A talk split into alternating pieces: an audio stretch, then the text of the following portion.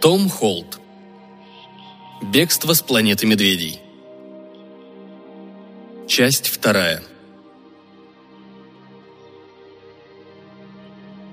Он сидел в клетке. Клетка была не так уж и плоха. Достаточно высокая, чтобы выпрямиться во весь рост, и достаточно просторная для прогулок. А в углу стояла большая чаша с водой. По сравнению, скажем, с квартирой в Токио, это были королевские апартаменты. Тем не менее, это была клетка. В таких клетках держат дома любимых диких зверей или, Слейд содрогнулся при этой мысли, подопытных животных. «Эй!» — крикнул он. Клетка стояла в пещере, в которой кроме него находился только один из этих треклятых медведей, мычавший себе под нос что-то невразумительное. Медведь поднял голову и уставился на него. «Заткнись!» Бросил он и возобновил свое мычание. Слейд заметил, что на коленях у него лежит пробочное ружье. «Прошу прощения», — проговорил он. «Заткнись», — повторил медведь. «И вообще, кто сказал, что ты можешь разговаривать?» Потому как он это произнес, было ясно, что медведю неуютно в присутствии говорящего человеческого существа. Даже на расстоянии Слейд чувствовал исходящие от него волны напряженности. «Твип!» — сказал он. «Твип-твип! Юк!» Медведь несколько расслабился и, отвернувшись, стал гундеть чуть громче. «Тара-тара-тарара», — пел он. «Тром-пом-пом, таром-пом-пом». При этом пении что-то встревоженно шевельнулось в глубинах памяти Слейда. Повернувшись к медведю спиной, пленник стал разглядывать клетку. Она была сделана из массивных бревен, перевязанных полосами бледно-желтой сыромятной кожи. На этом Слейд решил не зацикливаться. Без инструментов. Тут он вспомнил о своем аварийном наборе. Но в кармане было пусто. Учитывая настороженное отношение охранника к его болтовне, наличие у заключенного подобных вещей вряд ли облегчило бы его положение. Конечно, Слейд мог бы объяснить, что плазменные кусачки и акустический гаечный ключ – это примитивные детали одежды. Но сам факт, что человек может что-то объяснить, еще больше обострил бы ситуацию. «Эй, человек!» Слейд инстинктивно обернулся, забыв о своем решении разыгрывать существо, не умеющее говорить и не воспринимающее речь. Но это оказались поросята, поймавшие его в западню. «Ты понимаешь, что я говорю, не так ли?» — спросил высокий поросенок. «Твип», — сказал Слейд с некоторым сомнением. «Твип, юг». Поросенок нахмурился. «Ты человек?» Слейд принял решение — Ему необходимо было наладить контакт с этими поросятами, и хотя его инстинкт самосохранения бурно протестовал, он произнес, кивнув головой в сторону медведя. «Твип! Твип!» «Что?» — не понял поросенок. а Он кивнул с озадаченным видом. «Эй, ты!» — крикнул он охраннику. «Почему бы тебе не пройтись и не подкрепиться как следует? А мы пока посмотрим за этой особью». «У меня приказ», — проворчал медведь. «Ну так, я тебе даю новый приказ». Тон поросенка говорил очень многое о сложившейся в этом обществе иерархии. Это была команда, но в ней чувствовалось и опасение. Было ясно, что поросята занимают более высокое положение, чем медведи, но в то же время побаиваются их. «Пойди перекуси или погуляй. Займись чем хочешь. Все будет в порядке», Слейд, не оглядываясь, услышал тяжелый топот медведей и подумал, что нормальные медведи не должны так топать. Эти звери очень ловкие охотники и собиратели. Природа в течение миллионов лет методом проб и ошибок довела их организм до совершенства. Здесь же медведи волочили ноги так, будто боялись, что при более энергичном движении у них разойдутся швы. «Ну вот», — сказал поросенок. Он ушел. Знаешь, человек, ты поистине уникальный экземпляр. За все годы, что я занимаюсь. Мое имя Слейд. Слейд. Повторил поросенок задумчиво. Это не очень клево. У Слейда было такое чувство, будто его огрели селедкой по голове. «Клево?» – переспросил он. Клево. Подтвердил поросенок. Надеюсь, ты знаешь, что означает клево? Спросил он, и по его тону было ясно, что это какое-то совершенно неординарное понятие, может быть, даже священное. Так какой-нибудь евангелист мог бы говорить о Боге или бухгалтер о платежной квитанции. «Ну да, я знаю, что значит «клево», — ответил Слейд. «Вы, например, клевые ребята», — сказал он, слегка содрогнувшись. «И даже эти чертовые медведи тоже клевые парни. Похоже, вы считаете, что это очень важно». Поросята обменялись взглядом. Они были в шоке. «Ладно», — произнес тот, что пониже. «Это всего лишь человеческое существо, оно не ведает, что говорит». Ты прав, — ответил другой. но ты Обратился он к Слейду, свирепо глядя на него. не смей больше никогда повторить это, слышишь? И так нам с трудом удалось сохранить тебе жизнь из-за того, что ты разговариваешь. С нами еще полбеды, мы ученые. Но если ты начнешь богохульствовать в присутствии других, «Прошу прощения», — кивнул Слейд. то-то же.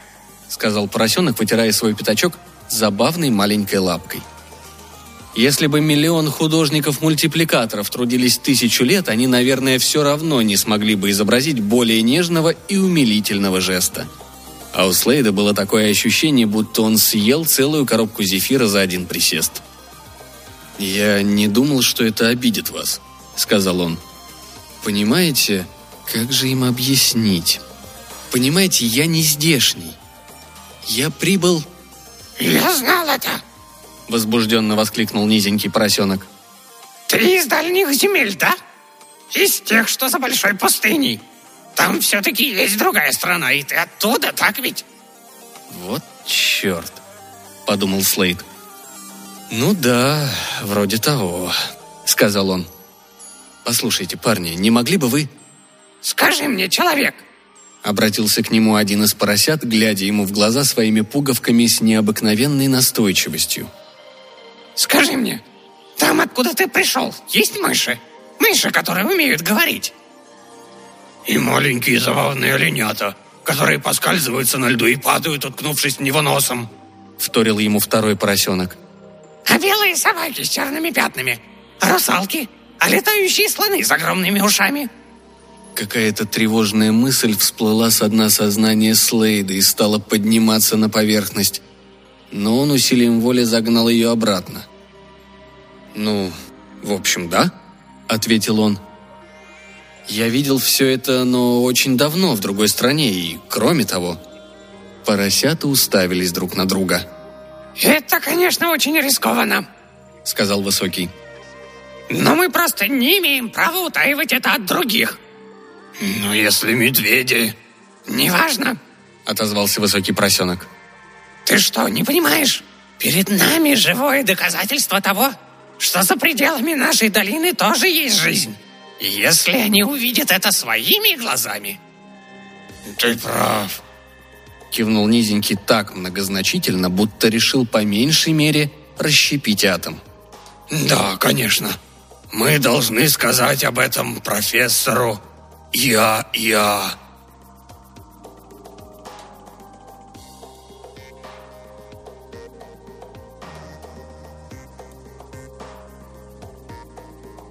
Старый серый ослик уставился на него сквозь решетку, и Слейд вздрогнул, словно обжегшись. Откровенная злоба в этом немигающем взгляде вызвала у него неприятное воспоминание об адвокате его бывшей жены. Замечательно. Изрек, наконец, ослик. Кому еще вы рассказали об этом? никому.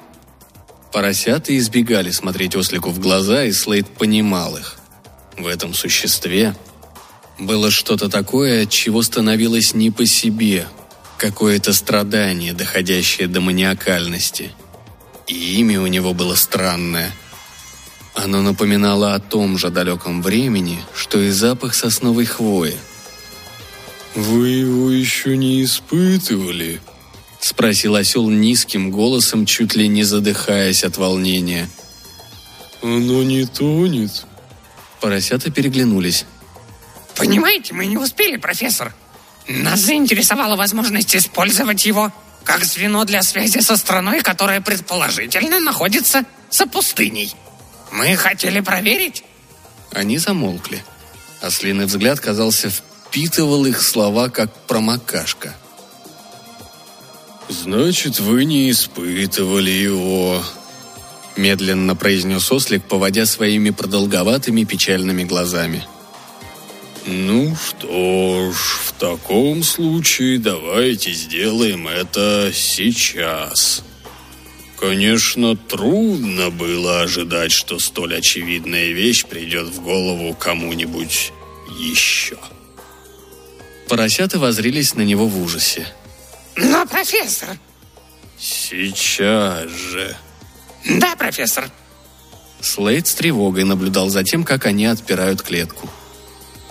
«Что он имел в виду, интересуясь, не тону ли я?» — спросил он, но поросята замахали на него лапками. «Не надо ничего говорить», — прошептал ему низенький. «Все обойдется. Должно обойтись», — добавил он. «Я хочу сказать, как знать. Может быть, ты не потонешь?» Это было не самое обнадеживающее высказывание, какое Слейду приходилось когда-либо слышать. Но момент был неподходящий, чтобы вступать в дискуссию. Они собирались открыть клетку и, значит, выпустить Слейда из нее. Ну а уж если он не сумеет отделаться от двух поросят и этой развалины с хвостом, то значит он не тот, за кого он себя принимал. Хотя, по правде говоря, Слейд не был до конца уверен в этом. Ему никогда еще не приходилось Солнечный свет ослепил его, и, зажмурившись, он услышал ворчание медведей. «Шеф!» – прорычал один из них. «Слушайте меня!» – приказал им осел, и в его голосе не было и тени колебания или сдерживаемого страха. «Арестуйте этих двоих! Они гнусные богохульники и мерзопакостники!» и наденьте цепи на это человеческое существо. Я не хочу, чтобы оно сбежало». «Мне следовало это предвидеть», — упрекнул себя Слейд, когда кандалы обхватили его ноги и шею. Они блестели, как новенькие монетки, весело отражая солнечные лучи. Правда, я все равно ничего не мог бы сделать.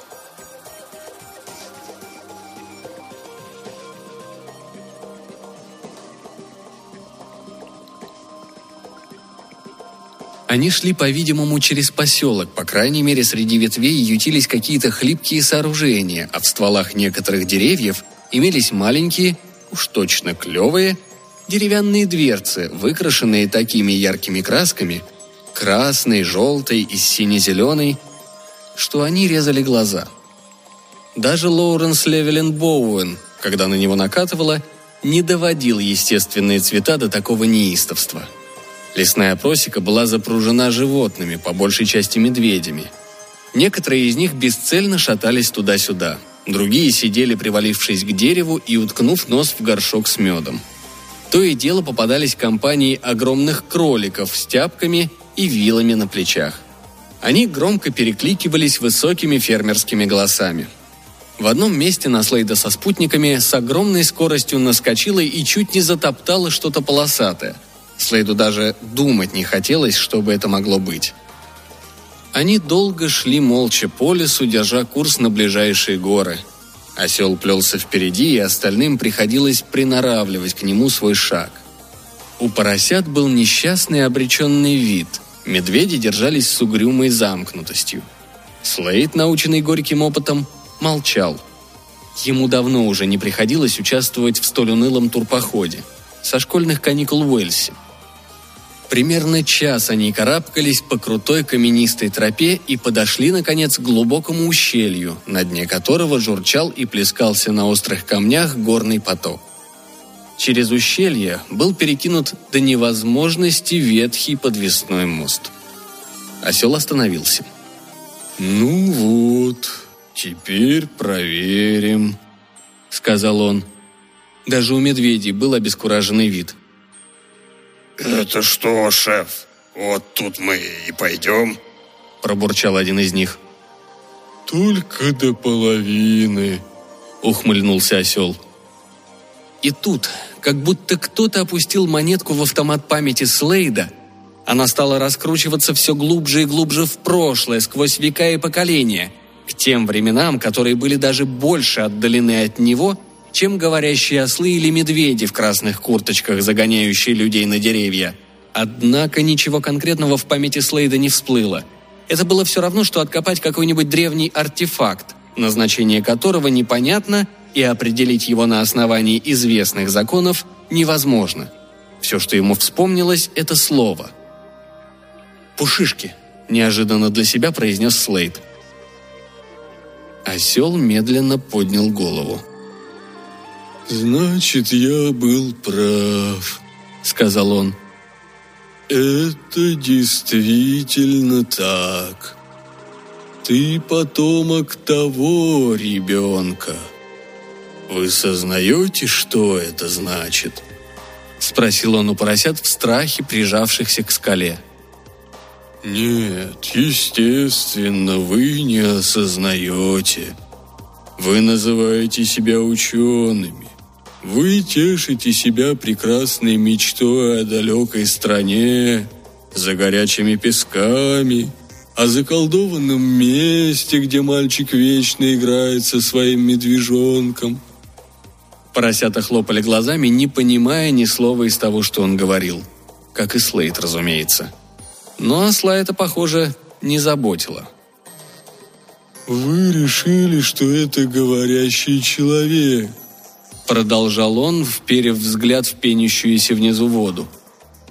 «Как замечательно! Возможно, наступит день, когда всех людей научат говорить и они займут достойное место в братстве разумных существ.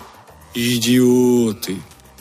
Вздохнул он так, сильно выпитив грудь, что один из швов между его шеей и плечом лопнул, и из него вылез маленький завиток белого ворсистого материала.